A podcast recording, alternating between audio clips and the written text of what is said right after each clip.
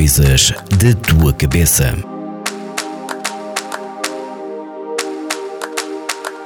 Olá a todos, o meu nome é Carmen Silva, sejam bem-vindos ao podcast Coisas da Tua Cabeça da Vagos FM, onde nós falamos sobre vários temas da saúde mental. Hoje o tema são uh, as emoções desconfortáveis. Exatamente, eu não estou a chamá-las de emoções negativas ou más, estou mesmo a chamá-las de emoções desconfortáveis. A tristeza, a raiva, o arrependimento, a culpa, enfim. E eu sei perfeitamente que ninguém gosta de sentir estas emoções e claro que tem um aspecto negativo nelas, mas é muito importante dizer que não é porque elas são negativas que elas são más e daí eu ter chamado estas emoções de desconfortáveis. Elas fazem parte da nossa vida, não é? E também através destas emoções vamos promovendo o nosso crescimento e a nossa maturidade emocional, porque elas têm uma função, mesmo que nós não gostemos lá muito delas. E a forma como nós as encaramos e as acolhemos na vida pode fazer diferença em como nos sentimos a longo prazo. Então, vamos, vamos ver um exemplo. Vamos imaginar a pessoa 1. Ela está a sentir-se muito desgostosa porque acabou um relacionamento há pouco tempo e acha que nunca mais vai ser feliz e vai se sentir assim para sempre.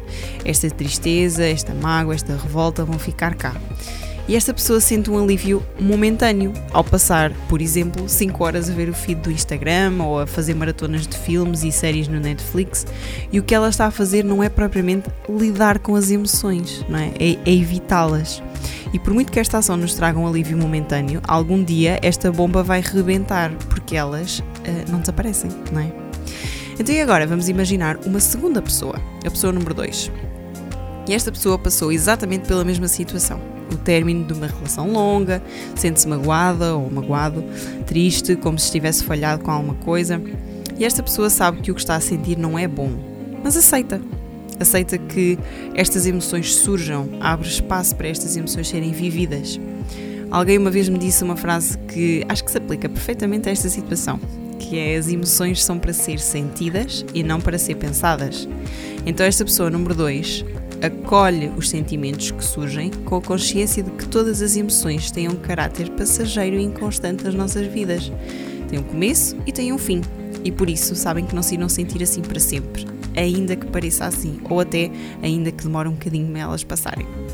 E com as emoções que surgem numa determinada situação, também vamos aprendendo e colecionando experiências e momentos que vão contribuir para o nosso crescimento pessoal.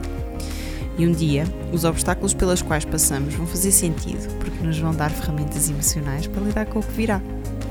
Obrigada por estarem desse lado e por ouvirem este podcast sobre saúde mental.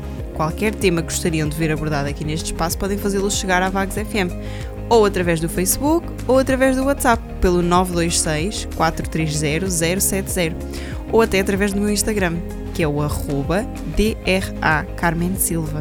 Obrigada! Coisas da tua cabeça.